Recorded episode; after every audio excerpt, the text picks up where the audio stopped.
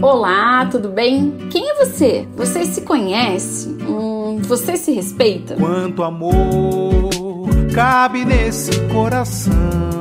Quanto desejo tem uma paixão. Oi, gente, tudo bem? Aqui quem fala é Fernanda Bonato. Sou psicóloga, idealizadora do Prazer em Saber. Sou mestre em psicologia, especialista em sexualidade humana. Agora sou doutoranda também em psicologia pela Universidade Federal do Paraná. E no podcast de hoje eu vou estar conversando com um psicólogo, também mestre em psicologia, Jean Ícaro, sobre algumas práticas extremamente inadequadas da psicologia chamadas de cura gay. Te faz gargalhar.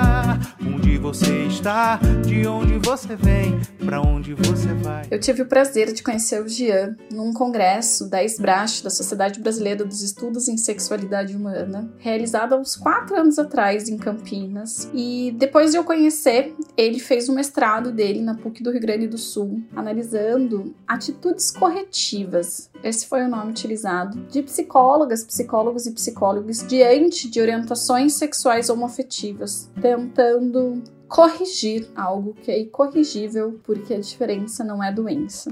Eu não sei se vocês sabem, mas no dia 17 de maio é o Dia Internacional do Combate contra a Homofobia, Lesbofobia, Bifobia e Transfobia. Então eu acabei convidando o Jean e realizando essa atividade, com o apoio até da SBRASH, para que a gente possa ter um momento para estar conversando sobre essas atitudes e práticas que muitas pessoas ainda fazem, que colocam outras tantas em sofrimento. Espero que vocês gostem e espero colaborar muito para a gente desmitificar isso que é antiético e inclusive crime dentro da psicologia.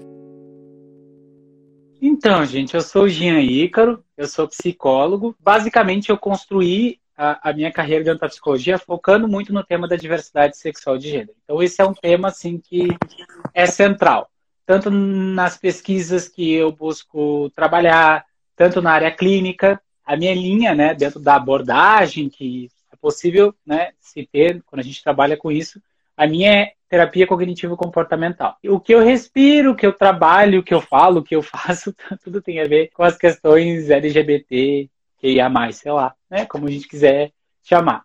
E aí eu produzi um livro também que se chama Cura Gay, não há cura para o que não é doença, que basicamente discute o que a gente vai falar hoje, né? Então, é o absurdo dessas terapias conversivas que ainda rolam muito aí, né, Fê? Eu conheci o Jean num congresso, nem lembro que foi, que ano que foi aquele congresso em Campinas, acho que foi 2016, 2017, se não salvo engano. Daí eu comecei a seguir nas redes sociais e eu vi então e eu lembro que eu então assim eu vi o Jean eh, falando em algumas palestras e daí o que acabou acontecendo é que eu comecei a seguir ele nas redes sociais e vi então a pesquisa de mestrado que é, foi o que a gente foi o motivo né que eu convidei o Jean porque depois se transformou na, na no livro que ele produziu. Então assim eu vou mais fazer perguntas Jean, sobre essa questão de terapias de corretiva de conversão e de coisas assim assim, porque hum, para mim, eu vou ser bem sincero com vocês, isso é um tema que, que me machuca muito, assim, não é fácil de, de sim, escutar. Sim. É, eu até vou deixar depois a indicação de um filme que é bem difícil de se ver, que o nome é Boy Erased, que conta uma história real de um, de um garoto que passou por uma dessas um, clínicas que são de serviço para a sociedade, né? É, Nossa, então, eu vou querer aprender muito com você e com todas essas pesquisas que você faz para estar tá tentando ajudar aí pessoas que possam estar tá passando por isso e tentando trazer um pouco de conhecimento para quem possa ter, mesmo sem ter a intenção, por desinformação, às vezes ter uma prática antiética dentro do consultório da psicologia, né? Então, eu queria que você me contasse primeiro de onde que surgiu, um pouquinho do título do teu mestrado, de onde surgiu o teu desejo por estar estudando isso. Pedro, então, é, eu acho que uh, as pessoas elas sempre vão querer discutir um tema porque ela tem, elas têm alguma coisa na sua história em relação àquilo, né? É, então, geralmente as pessoas, quando elas fazem parte de algum grupo oprimido, né, ser mulher, as pessoas que fazem parte de determinadas é, determinados grupos que se sentem e são oprimidas da mesma forma, né, se a gente vai falar das pessoas LGBTs. Então eu tive isso também na minha história, né? O que, que aconteceu? Eu sou um homem gay e por muito tempo eu tive conflitos, né, com essa experiência. Por quê? Porque teve um período que, obviamente, né, eu entrei naquela regra que eu não tive muita aceitação familiar, que foi difícil para minha família. E aí, em função disso, eu fui buscar ajuda de uma terapeuta para me ajudar a lidar com o meu humor deprimido naquele momento. Uhum. Em nenhum momento passou pela minha cabeça que ela ia dar uma volta para me convencer de que o que estava rolando comigo era explicado pela minha homossexualidade, que foi o que ela acabou fazendo. E com o tempo, a terapia que tinha o objetivo de trabalhar questões minhas virou um foco na minha sexualidade, na minha orientação sexual, como se fosse uma coisa errada. E aí eu passei, num total de três anos, por essa terapia. Não foi uma terapia só focada nisso, mas foi uma terapia que trabalhou em várias questões. Um dos centros, né, que eu diria que é uma grande questão, foi a minha orientação sexual. E aí foi um problema, assim, porque naquele momento eu achei que ela estava me ajudando, de fato eu me sentia atraído pelas coisas que ela falava, assim, para mim, só que, claro, né, passa aquele pico ali de acolhimento, aquele pico que a gente tem, que uma pessoa que vai passar por uma terapia conversiva vai ter, que é de compreensão e vai virar uma, um, um sentimento assim de invalidação, um sentimento de medo, de receio, de preocupação com o futuro, que foi o que acabou acontecendo comigo e eu acabei encerrando a terapia com ela.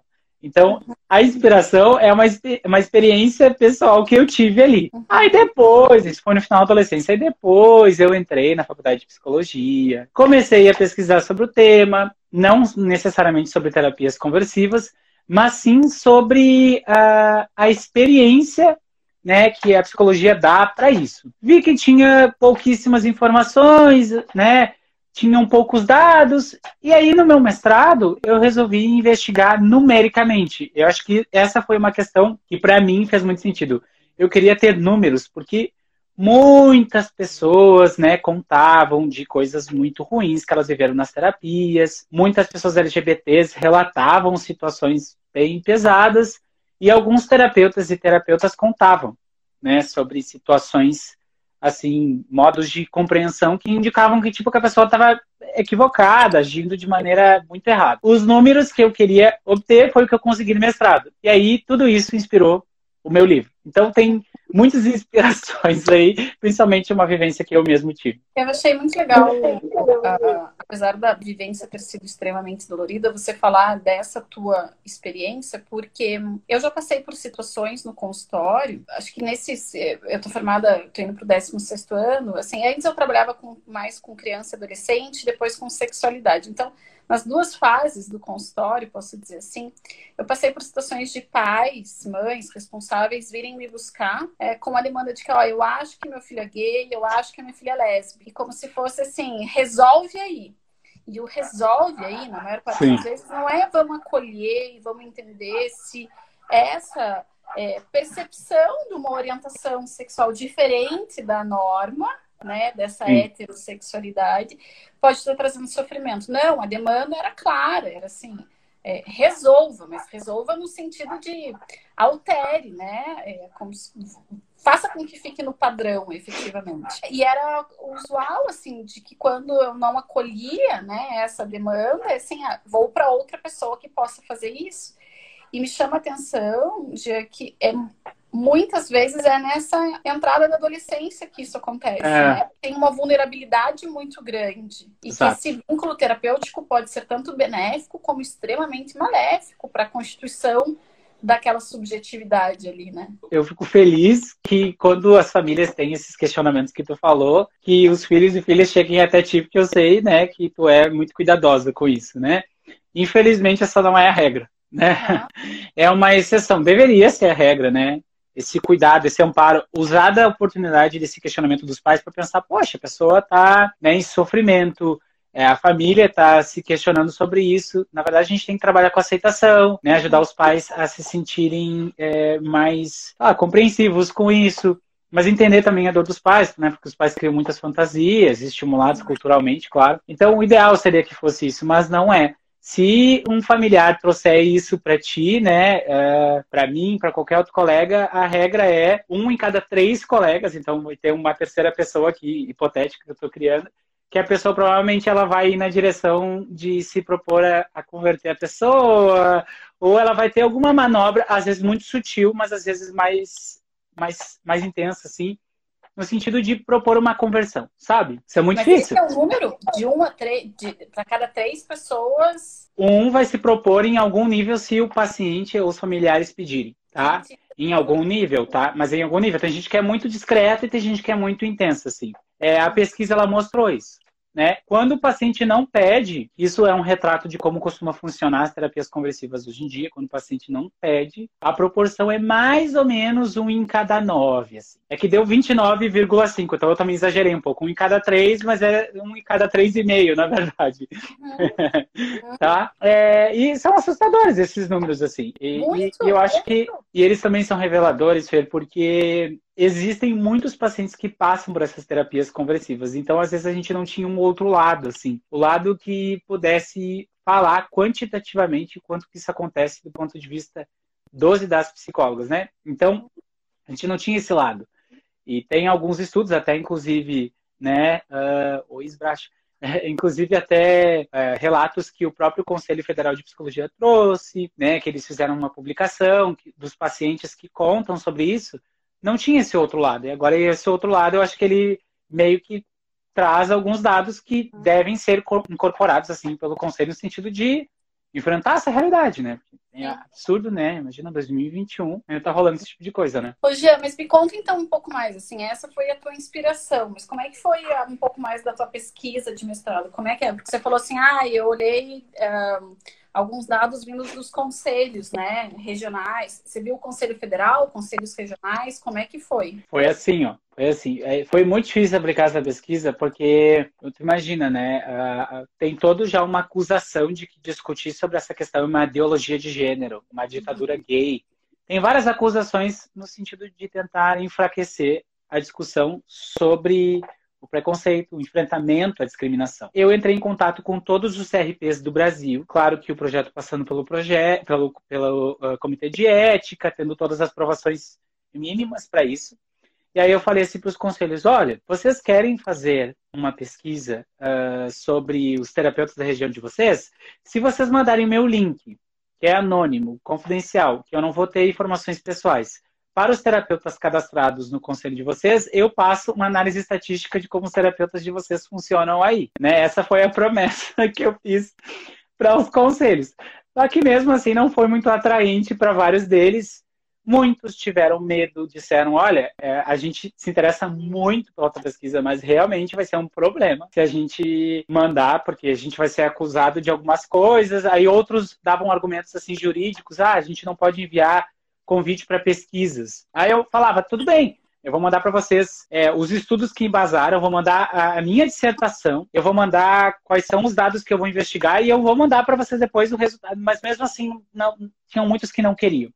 Aí alguns conselhos participaram mais. Daí o que, que eles fizeram? Eles mandaram um link convidando as pessoas voluntariamente para participar, dizendo que era uma pesquisa que queria saber como as pessoas lidam com as questões de sexualidade e gênero nas suas clínicas. E aí nós tivemos 891 profissionais que entraram para responder a pesquisa. Era uma pesquisa bem longa, mas no fim, assim, de maneira satisfatória, ou seja, que conseguiu preencher o questionário quase que completamente. Foram 692 profissionais. E aí foi em cima desse último número que a gente fez uma análise estatística. Quando digo a gente é porque outros colegas também me ajudaram, embora eu estivesse encabeçando ali né, a pesquisa. O que, que a gente queria saber, Fera? Eu queria saber o seguinte: Primeiro, números. Quantos terapeutas, em termos de proporção, tentam praticar terapia conversiva quando o paciente pede? Quando o paciente não pede? Eu não sabia disso, mas tem muita diferença. É mais comum hoje os pacientes pedirem, estatisticamente falando. Não é tão comum é, um paciente ser submetido assim, como foi comigo. Né? É mais comum a pessoa ela pedir. Segundo ponto, eu queria saber também qual era a frequência de algumas crenças, visões, evidentemente foco naquelas patológicas, né, que esses terapeutas tinham sobre a diversidade sexual de gênero. Tipo, a homossexualidade uh, é o resultado do abuso sexual que uma pessoa viveu. Ou a bissexualidade é, uh, na verdade, o resultado de uma pessoa ter medo de se relacionar com pessoas de gênero oposto. Eu peguei aquelas teorias que são, assim, uh, bem populares na psicologia e às vezes fora dela. Coloquei lá. E aí, claro que eu me baseei também em outras pesquisas que falavam, às vezes, que alguns terapeutas tinham algumas dessas visões. Então, queria investigar as que eu imaginava que eram mais populares. Terceiro ponto, Fer, que, que eu fiz uma coisa mais polêmica, que é aquela coisa que eu queria saber qual é a frequência de terapias conversivas dependendo da abordagem teórica do profissional. Então, isso também foi uma coisa, assim, bem polêmico e esse foi o resultado mais surpreendente, assim, no sentido de que a maior parte das pessoas que estavam ansiosas para os resultados da pesquisa uh, ficaram, assim, bem, tipo, nossa, não imaginava que fosse dar isso. O quarto ponto, que também foi muito legal, foi tentar entender se tinha um perfil preditor estatístico que me dissesse assim, ó, se a pessoa tiver tais e tais e tais e tais características, possivelmente ela vai tentar converter um paciente que pede. E aí foi esse levantamento estatístico preditor, que a gente chama dessa maneira. É tudo muito numérico, mas a gente pode supor algumas coisas em cima desses números, assim. Uhum. E aí, como tinham muitas variáveis, deu para pegar de tudo, assim, de tudo. E evidentemente que eu fiquei muito surpreso com muitos resultados, mas ao mesmo tempo eu também fiquei muito feliz. Por quê? Uhum. Porque nessas pesquisas, nessas áreas, né, e tu sabe né, muito bem disso, as pessoas elas não ficam, às vezes, muito à vontade para falar de temas meio polêmicos, né? Elas têm, tipo, ai, né, um, um receio e tal. Eu tava imaginando, Fer, que a galera não ia falar. Eu tava imaginando que, tipo, que a galera ia ficar meio receosa. Daí eu apliquei uma escala de desejabilidade social para ver quem tava respondendo, assim, com respostas que aparentemente não soavam verdadeiras, para excluir essa pessoa da minha amostra. Pensei assim, ah, eu não vou deixar ele, a pessoa tá, tá possivelmente, sei lá, distorcendo o que ela realmente pensa, ah, daí ela vai influenciar nos outros números, dos números reais da coisa. Não quero. Só que no fim a escala de desejabilidade social ela foi inútil, porque uh, eu apliquei o estudo, principalmente bem próximo ali das eleições há dois anos atrás, e era um período que, independentemente de visão partidária ou política, as pessoas estavam mais à vontade para defender ou para contrariar, dependendo do que elas viam, né? Então elas estavam muito à vontade para falar. E aí isso refletiu nos resultados. A escala foi inútil né, pelo menos estatisticamente lá nos números que tinha que dar, apareceu que as pessoas não tinham um número, uma variável X lá que precisava ter, que indicava que a pessoa estava tentando agradar nas suas respostas. Então, eu considerei todas as respostas como válidas. E mesmo assim deu esse resultado aí. Um em cada três. Se propõe a tentar converter. Deixa eu te fazer uma pergunta bem básica. Quando Faça. você fala de terapia é, conversiva, né? Então, quando você fala assim, ah, uhum. que você analisava quem, quem chegava pedindo, então, por isso, ou então não pedindo como é que a gente pode conceituar, caracterizar o que seria uma terapia conversiva? Eu acho que essa pergunta é bem, bem interessante. Logo que as terapias foram uh, conversivas, logo que as terapias conversivas foram produzidas, o objetivo delas era evidentemente tipo enfraquecer os padrões de excitação é, homossexual, bissexual e fortalecer, né, os padrões de excitação heterossexual. E basicamente essas terapias elas querem meio que converter, direcionar a pessoa para o, o caminho que se entende que é normal ou natural. É evidente que são ser uma pessoa que não é trans e ser uma pessoa heterossexual, de preferência ter uma família daqueles padrões tradicionais, reproduzir, etc. Então, uma terapia conversiva é aquela que tentava mudar o curso que a pessoa estava seguindo. Ah, se é um homem gay, vamos alterar, porque na verdade, possivelmente, ele é um homem hétero, tem alguma questão psicológica aí, ou comportamental, ou de influência de alguém, da mídia, sei lá, influenciando. Vamos alterar isso. Então, uma terapia conversiva ela é aquela que vai tentar mudar a forma como o desejo sexual se manifesta, né? a direção do desejo sexual, ou a direção do interesse romântico da pessoa. Às vezes também as terapias conversivas elas focam muito em questões de gênero. Pessoas trans e travestis passam também por essas terapias. Porém, do ponto de vista psicológico, é mais comum que as terapias conversivas sejam direcionadas às pessoas LGB. Quando a gente fala de terapias conversivas para as pessoas trans e travestis, isso é mais comum acontecer dentro da medicina. Né? Uhum. Então, isso também fez com que eu olhasse mais para as questões de diversidade sexual, né? Uhum. que foi o que eu acabei olhando. Então, o foco foi basicamente esse. Só que no passado, as terapias conversivas, elas eram bem agressivas, é muito diferente do que é hoje, né? No passado eles faziam coisas horríveis, assim. Uh, esse filme Boy Erased mostra uma coisa assim mais extrema, mas tinha coisas piores do que isso. Eles faziam assim, tipo, colocar, é, induzir choques genitais na genitália da pessoa, né? À medida que a pessoa era exposta a estímulos eróticos que ela queria enfraquecer, tipo estímulos eróticos homossexuais, por exemplo. Ou tinha drogas indutoras de náusea, em que a pessoa era exposta também a estímulos sexuais, que ela queria enfraquecer, evidentemente. Tinham muitas formas de fazer isso, eram muito agressivas, assim, muito agressivas. Hoje em dia é mais sutil, é mais suave, por causa da discussão que entra nas questões de direitos humanos, por causa do enfrentamento contra a discriminação. É mais bonitinho o jeito que aparece, porém é tão danoso quanto, né? Porque pode provocar, né, aproveitando as questões é, de sexualidade, né, que eu estou com uma terapeuta sexual aqui, é, o que provoca muito, né, é, essas terapias conversivas são disfunções sexuais, às vezes muitos problemas de ansiedade e depressão, e não é incomum também as pessoas que passam por essas terapias desenvolverem ideação suicida. O terapeuta que vai trabalhar para converter ou corrigir a pessoa, ele vai dar ferramentas, interpretações, técnicas, ele vai ter muitas ações assim que são em várias eh, de várias frentes para enfraquecer o desejo sexual homo ou bi da pessoa. Uhum. Então é basicamente isso que, que uma pessoa que vai tentar converter vai fazer. É suave, assim, não é aquela coisa agressiva que nem era no passado, é uma coisa bem mais suave, assim, é bem mais suave. A pessoa vai falar coisas distorcidas sobre a vida da pessoa, vai fazer uma associação, tipo, ah, um problema de autoestima vai tentar relacionar que a autoestima baixa tem a ver, por exemplo, com os estereótipos da homossexualidade. Ah, os homens gays são promíscuos, a vida deles é uma vida solitária. Todos os gays que eu conheço têm dificuldade de ter relacionamentos amorosos. Talvez a tua autoestima esteja mais baixa por causa disso. E aí o terapeuta ele vai buscar alguma coisa na história de vida da pessoa que, que tem alguma relação com essas teorias. Tipo, ó, talvez a tua autoestima seja baixa porque a tua mãe era muito controladora ela era dominadora e teu pai era submisso, teu pai era passivo.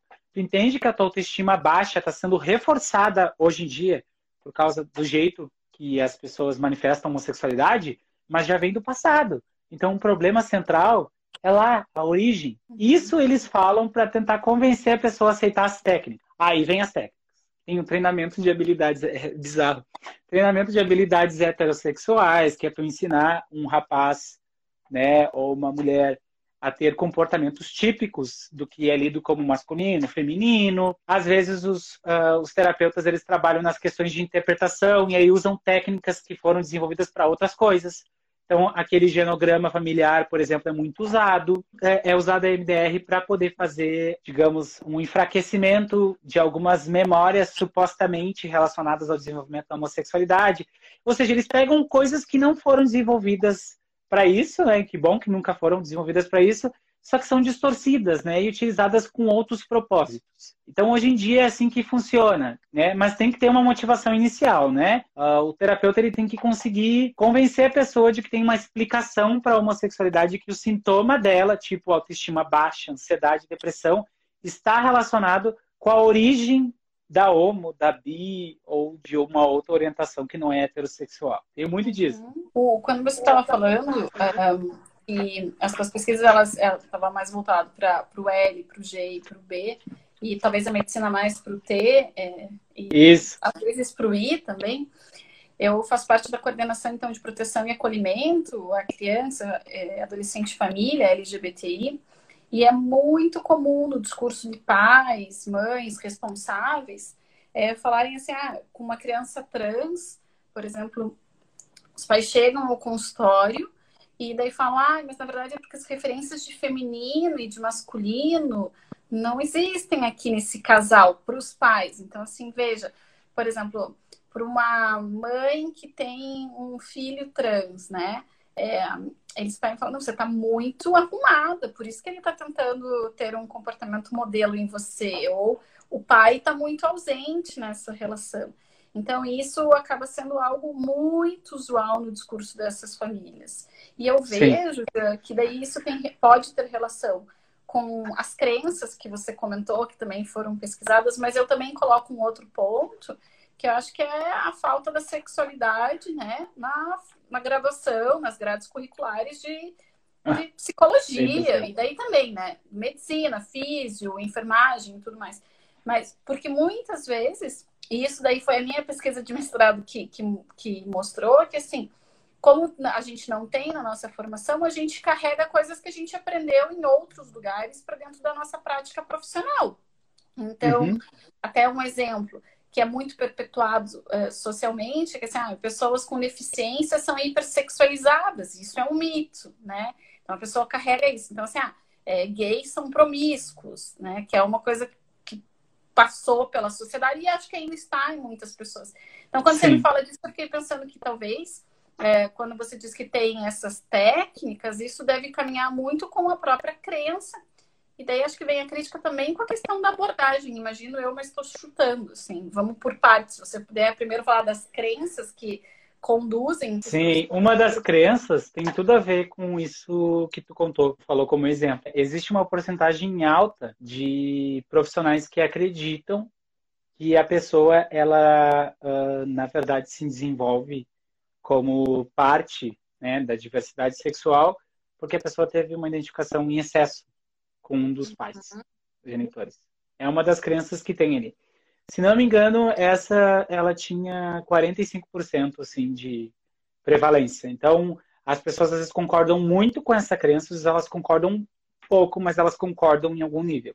Uhum. Porque o que, que se espera? Se espera que por mais que exista diversidade teórica, visões quanto às questões, se espera que o profissional não associe o desenvolvimento da homo e da bissexualidade com um evento, um funcionamento psicológico da família. Porque não é, né? Como não seria da hétero também. Uhum. Não é, né? As pessoas elas manifestam isso espontaneamente, faz parte da natureza. A diversidade humana contempla as pessoas que fazem parte de orientações que não são numericamente tão comuns como as pessoas que não são heterossexuais. Só que é, esse tipo de teoria é muito popularizado, porque no passado a psicologia e a medicina falaram muito sobre elas, como se fosse uma verdade, né? Usando pesquisas assim sem rigor metodológico, fazendo todo um auê assim para botar questões morais ali, né? O tema da sexualidade né, sempre teve muito tabu, né? E enfim, né, aqui nesse tema das orientações sexuais, esse tabu aparece também, né? Tabu, preconceitos, visões equivocadas. Então tem, tem muito disso assim.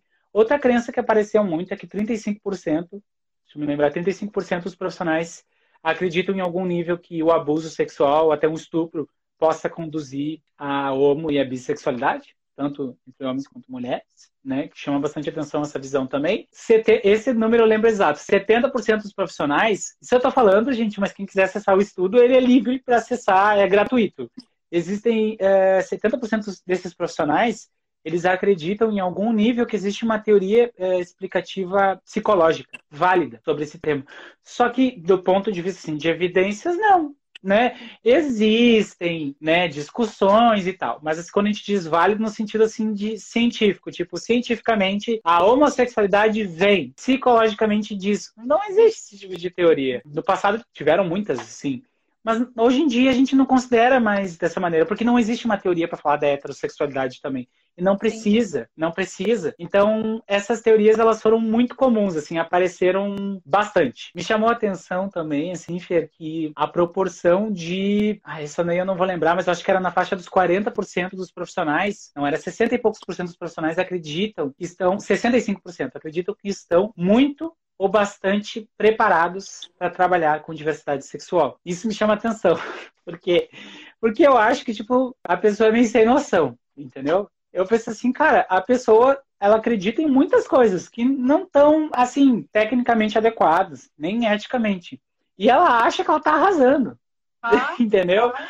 E daí, tipo, poxa, isso daí é sacanagem. Quer dizer que a pessoa realmente não tem crítica. Mas isso também me faz pensar que realmente a formação é inadequada, porque a pessoa achou que tem uma formação pronta para dar conta disso, mas infelizmente não. Né? Então, isso foi um dado que me surpreendeu bastante. assim. Costumo falar isso em palestras, principalmente para acadêmicos, acadêmicas e acadêmicos de psicologia, que eu, eu entrei na PUC aqui do Paraná em 2000. Então, terminei a faculdade me formei em janeiro de 2005, né? Terminei em 2004. Eu, por exemplo, aprendi coisas absurdas em relação à, sexualidade, mas a outras também condições, como o transtorno do espectro autista, assim. Na época a gente falava muito de uma mãe geladeira. E em relação à questão da transexualidade, a gente tinha uma perspectiva de uma pessoa border ou de uma pessoa é, que estava na psicose, tipo, uma coisa absurda. Sem uma identidade definida e tal.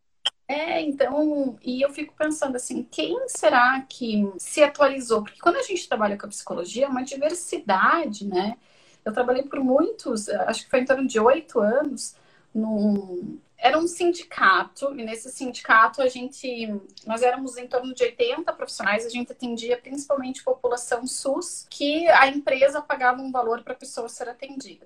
E ali, cada paciente que entrava tinha uma demanda diferente, desde demanda, assim, de crise financeira, que estava trazendo angústia, depressão, luto, é, alcoolismo e também sexualidade. Então, assim, não tem como eu estar tá atualizada de tudo isso. Mesmo estudando muito diante da sexualidade, tem algumas coisas, por exemplo, parafilias é uma coisa que eu preciso me atualizar, porque eu não chega tanto no consultório assim, do meu consultório, pelo menos. E se você tá lá, me formei de 2000 a 2004, então me usando de exemplo, e não fui buscar o que, que eu carrego ainda e trago para minha prática e o problema, né, já é que não é só na prática clínica, assim, mas enquanto psicóloga escolar, psicóloga jurídica, psicóloga organizacional, dessas ideias para o que eu vivo hoje em dia. Eu acho que isso é um problema, porque daí, assim, a gente nunca, eu e vocês nunca conversou com isso, mas eu acho que as nossas pesquisas conversariam muito, porque, assim, é muita gente que acaba sendo prejudicada. Desde muito. a psicologia como ciência, como profissão, né? Porque daí fica falando, eu fui numa psicóloga ela fez isso, né? E assim, eu, eu perco a, a, a crença mesmo de que a psicologia pode ajudar, porque eu tive uma experiência muito ruim. Até mesmo uma experiência ruim para a pessoa que está em sofrimento e acaba não encontrando um espaço ético. E, e, a própria, os próprios estudantes, estudantes e profissionais que acabam não tendo essa, essa possibilidade de, de um acesso à formação atualizada.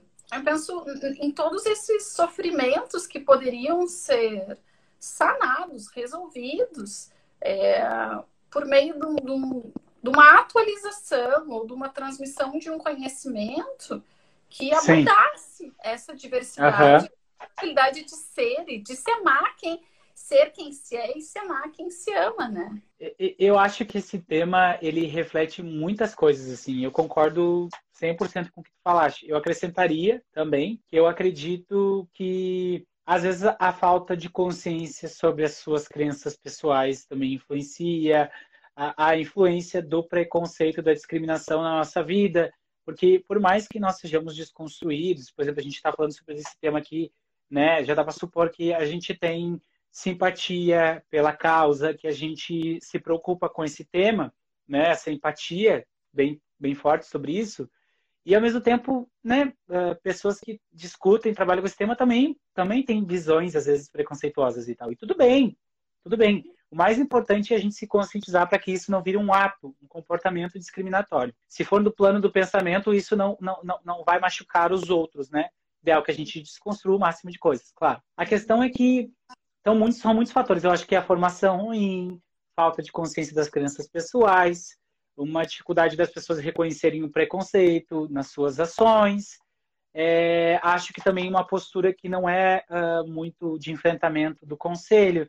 Eu vou ser meio sólido com um conselho, né? Uh, mas isso é uma coisa que eu não estou falando só aqui, que eu já falei com pessoas que trabalham lá. É, é, acho que é um problema também o conselho ser muito assim alheio em relação a isso. Eu sei que o conselho se posiciona claramente, ele diz não pode, eles fazem posts discutem o tema, só que ele não é muito bom no enfrentamento em relação a isso. É assim, no sentido de punição. É, é um pouco é um pouco difícil isso, mas não é. Nenhum profissional, Fer. Eu, eu fiz essa análise não assim buscando informação aqui e lá. Eu entrei pela lei de acesso à informação, daí como o conselho é uma autarquia federal, ele é obrigado a passar algumas informações desde que não sejam relações que violem limites, né? E aí eu pedi um número, um número de terapeutas que perderam o registro, a licença para atuar, por ter praticado terapia conversiva. Nenhum, nenhum perdeu. Desde 1999, que quando foi proibido no Brasil terapia conversiva para pessoas LGB e agora oficialmente 2018 para né, as variações de gênero. Então, poxa, isso fala, isso fala muita coisa, né? Muitos processos éticos iniciaram, mas isso não resultou em cassação ou perda do registro para atuar. E isso chama atenção, porque com essa quantidade absurda de terapeutas que eu falei que praticam isso, se não tem punição, tipo, então a gente está dizendo que essas coisas estão acontecendo e elas estão. Então a, a, falta de punição do conselho também me chama atenção. Me chama atenção um pouco assim. E assim, me chama muito porque infelizmente a gente tem aqui no Paraná um antro de pessoas que, inclusive, falam muito sobre isso e defendem a prática de terapia conversiva. Tem uma terapeuta aí bem popular, né? é, então, quando você me fala isso, eu fico chocada e fico pensando também assim, gente, como? Por quê? Né? Porque é. uh, uh, eu sei de alguns, de alguns casos assim, que a nível estadual foram é, julgados, mas daí quando vai para o federal não passou, assim, sabe?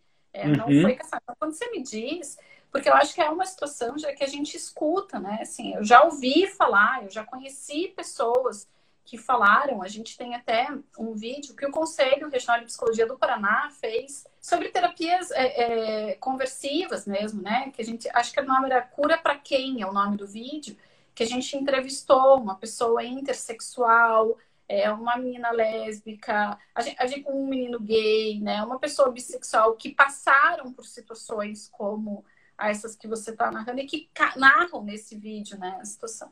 E eu fico pensando, gente, se é tão frequente, eu concordo com você de que como que a gente não, ninguém foi até hoje é, teve o registro caçado nessa né, situação. Impagável no sentido de não apagar, assim, de. É, não, é uma, é uma marca, fica registrado na pessoa, né? É uma coisa horrível, assim, é horrível, é horrível. Porque imagina um espaço de terapia é um espaço em que as pessoas ficam vulneráveis, elas chegam supondo que o profissional vai ter melhores, as melhores ferramentas para a pessoa lidar com as suas dificuldades ou com o que ela está buscando né, de apoio, de ajuda. E aí o terapeuta fazer isso é uma coisa tipo bizarra. As resoluções é essa, 01 de 99, que proíbe terapias conversivas, né, para pessoas LGB. E a 01 de 2018, né, que proíbe várias coisas, mas proíbe também terapias conversivas para as pessoas trans e travestis, são, são resoluções que estão pautadas também no conhecimento científico. Elas estão pautadas, elas têm determinações, porque se sabe, né, através de evidências, que isso é o melhor para essa população. Não tentar converter essas pessoas, porque de fato não tem que ser convertido e nem seria possível, nem se, se quisesse, né? Não tem como alterar. E aí, se a gente for pensar e olhar uh, para isso, é realmente tipo muito absurdo que, que ainda role isso.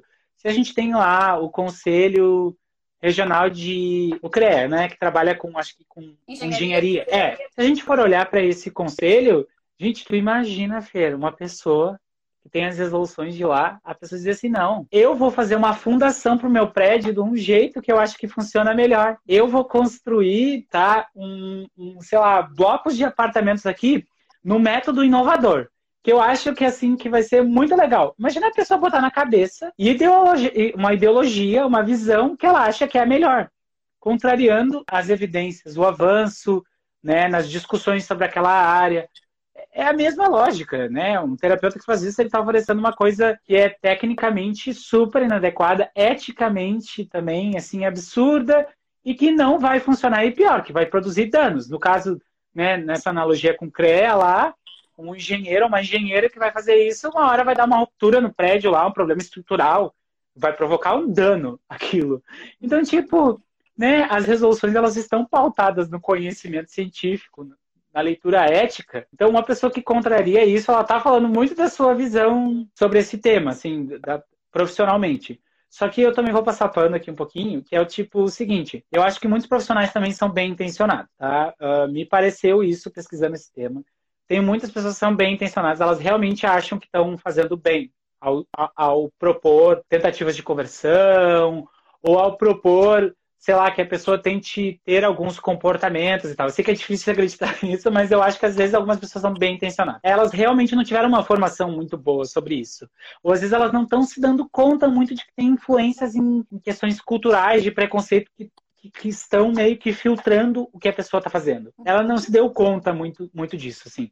Tem alguns, eu acho que alguns aí desses exemplos, essa pessoa que, por exemplo, que eu sei que tem no Paraná, tem outros em São Paulo, eu acho que daí, nesse caso, assim, tem pessoas que são, tipo, muito escrachadas, assim, que a pessoa está fazendo uma coisa que ela tem muita clareza do que ela está fazendo. Claro que ela não acha que é uma coisa ruim, mas ela tem uma clareza, tipo, isso é uma terapia de conversão, é para isso mas ao mesmo tempo muitos terapeutas não parecem ser mal intencionados, eles só parecem não ter uma formação adequada, não olham para as suas questões pessoais e tal, sabe? E aí influencia muito. Hoje, e falando nisso, o que, que é essa questão da abordagem que você falou antes, que você se surpreendeu? Fer, então, uh, para fazer esse levantamento estatístico, eu tive que dividir em quatro grandes grupos que representam a psicologia clínica brasileira. O primeiro grupo é terapias cognitivo-comportamentais, psicanálise e terapias psicodinâmicas, terapia sistêmica e familiar. E o quarto grupo é terapias humanistas existenciais. Às vezes, né, nesses grupos existem contradições né, teóricas, mas eu precisei separar naquilo que aproximava mais filosoficamente. Separei nesses grupos. Qual tu acha que, que é a abordagem que ia dar mais elevada? Que as pessoas estavam esperando? Psicanálise. Isso aí. Então, quando eu tive que separar quando o paciente pede e quando o paciente não pede. Daquelas questões que eu te comentei. Aí eu achei que ia dar psicanálise também. Então, eu escrevi minha dissertação supondo que ia dar psicanálise fiz uma fundamentação teórica super forte sobre isso. E não deu psicanálise, deu a TCC, a que mais se propõe a tentar converter quando o paciente pede. Sim, mas tem uma explicação razoável para isso. Tem dá para entender. E dos quatro grandes grupos, a psicanálise foi o que deu os menores níveis, tá? Mas só para explicar, assim, uma coisa bem importante. Eu não coloquei nesse estudo uma escala que eu apliquei, mas eu apliquei uma outra escala junto com essas informações que eu investiguei, que era uma escala de preconceito explícito. E apareceu que das abordagens teóricas havia um nível muito semelhante de preconceito explícito dos terapeutas. Então, só para explicar, não é porque não é que os psicanalistas são menos preconceituosos a partir desses dados. Aí existem informações que nos dizem isso. Tipo, eles tinham um nível de preconceito semelhante ao dos outros colegas. A grande questão é que a psicanálise, pelo método, né, ela costuma prezar um pouco mais por uma imparcialidade, que eles chamam de abstinência, neutralidade, e isso já protege muitos pacientes já. Além disso, a psicanálise, ela é, é uma abordagem que tem uma extensão, assim, muitas, muitas visões patológicas sobre essas pessoas, porque é a abordagem mais antiga. Tem muitas coisas produzidas, horríveis. Tem muitas coisas. Acontece que essas coisas, elas foram por muito tempo questionadas. E porque é a abordagem mais criticada, ela acabou sendo a abordagem que se reinventou no tema, né? Então, surpreendentemente, é a abordagem que mais se reinventou. Porque a gente olha para as outras, a gente pensa assim, não, mas a sistêmica e a familiar, por exemplo, não, ela se reinventou. Mais ou menos, a partir de 2010 eles começaram a rever essas questões, assim, rever as questões teóricas. A abordagem que mais se propõe a tentar converter quando o paciente não pede é a terapia sistêmica e familiar. Então é a mais elevada. Uh, e a segunda, daí a segunda, dentro desses pacientes não pedem é a TCC, de novo. Então deu muito próximo, né? Mas a TCC, sabe o que acontece? Eu, eu, eu, tipo, eu tinha uma impressão sobre a TCC, ah, tudo baseado em evidências.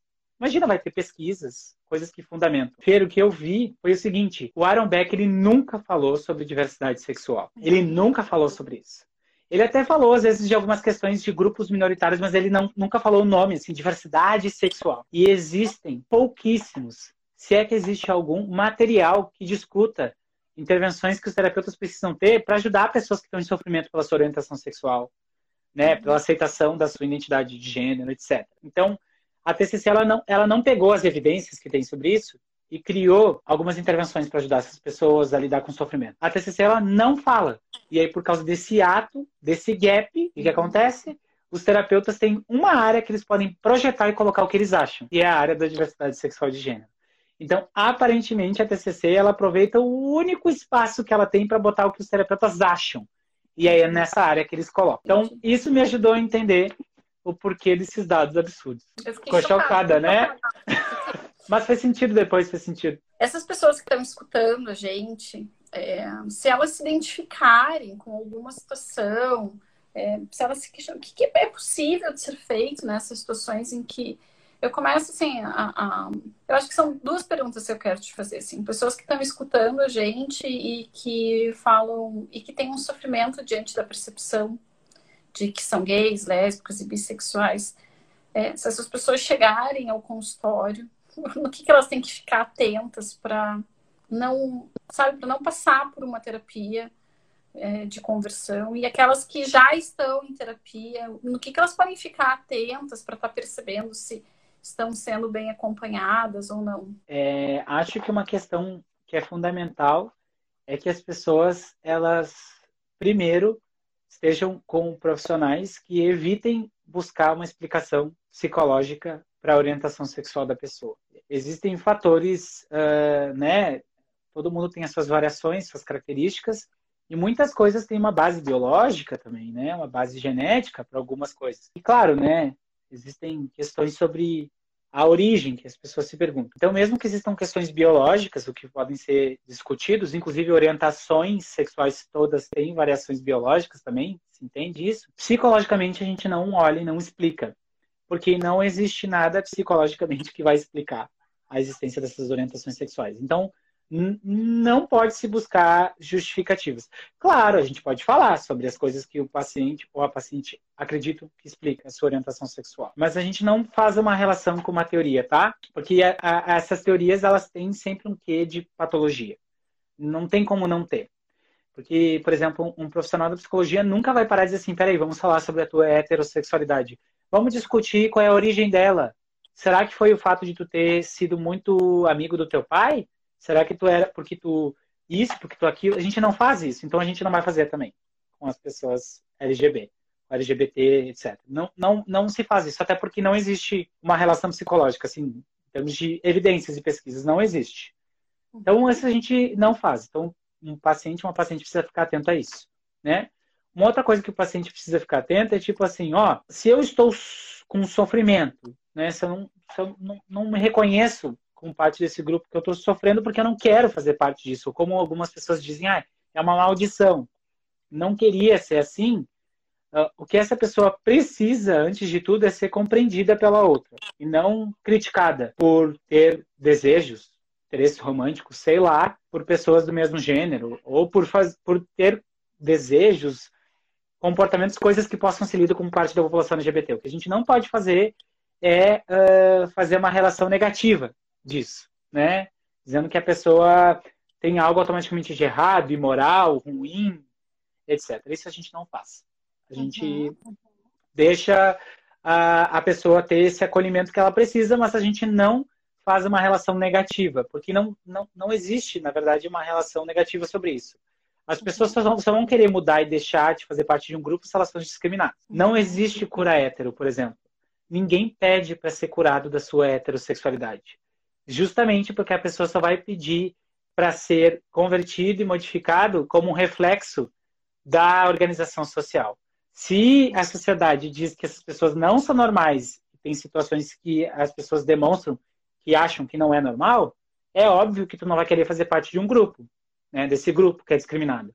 Uma pessoa hétero não vai buscar esse tipo de terapia porque a pessoa ela está incluída socialmente ao fazer parte daquele grupo, né? Então, isso é bem importante a gente entender. A pessoa só quer mudar algo que ela sabe que é discriminado. Não existe cura hétero. Que esses terapeutas que defendem essas terapias conversivas, eles nunca defenderam cura hétero. Nunca defenderam terapias conversivas para pessoas hétero, para pessoas que não são trans. Uhum. É, defendem como reflexo da organização social a conversão de pessoas que eles acham que são anormais mesmo. Fala um pouco mais do seu livro. É, ao... Gente, o livro está disponível em formato físico, tá? E e-book. Eu quero dizer para vocês o seguinte: esse livro ele reúne as principais evidências na discussão da diversidade sexual. Também fala de algumas questões de diversidade de gênero. Então é um livro que vai falar também nesse estudo de algumas informações que eu falei hoje, mas ele também vai olhar para outras coisas, tá? Essa polêmica aí, ah, qual é a origem das orientações sexuais? Aqui é muito discutido as questões jurídicas envolvem terapias conversivas no Brasil e no mundo também são discutidas aqui. Como o preconceito aparece, o efeito na saúde mental das pessoas LGBTs em função do preconceito também tem aqui. A principal inovação que eu acho que o livro trouxe, principalmente em relação à pesquisa, que não vai ser repetitivo para quem estiver lendo o livro, é que aqui no livro eu reuni relatos de psicólogos psicólogo 1, psicólogo 2, que são os psicólogos que participaram da, da pesquisa que eu fiz no mestrado. Só que como eu não ia ter braço para conseguir fazer uma análise qualitativa, pedi para que eles também contassem algumas coisas e esses dados ficaram lá em stand-by. Daí aqui no livro eu coloquei o que, que eles uh, pensam, assim, o que eles declararam, tá? Então, além desses números, a gente discutir esses números, também discute sobre é, a visão que essas pessoas, muitas delas têm. Tanto quem defende, né, e quem quer melhorar a sua performance né, em relação a esse tema, quanto quem acha que tem que fazer terapia conversiva, que tem uma visão um pouco mais discriminatória. Né? Então, é cura gay, não há cura para o que não é doença, também está disponível em e-book. Jean, super obrigada por ter topado, então, essa iniciativa Imagina. da Esbrache aqui do Paraná para estar tá conversando. Eu acho que não dá para passar em branco 17 de maio nessa luta é, internacional do combate à homofobia, lesbofobia, bifobia, transfobia. Então, queria te agradecer muito por ter dividido com a gente isso. Eu acho que é, é uma realidade que a gente precisa combater. Então, muito obrigada por ter aceitado o nosso convite. Fer, muito obrigado eu, tá, pelo convite. Para mim é uma honra. Obrigado também a Esbrache. Sempre que a gente tem a oportunidade de discutir esse tema, para mim é uma coisa muito confortável, muito gostosa porque eu acho que divulgar meu trabalho, mas também falar desse tema, né, dessa maneira como a gente falou, tão leve, tão né, gostoso. É, tchau, tchau. Então, um beijo. Tchau.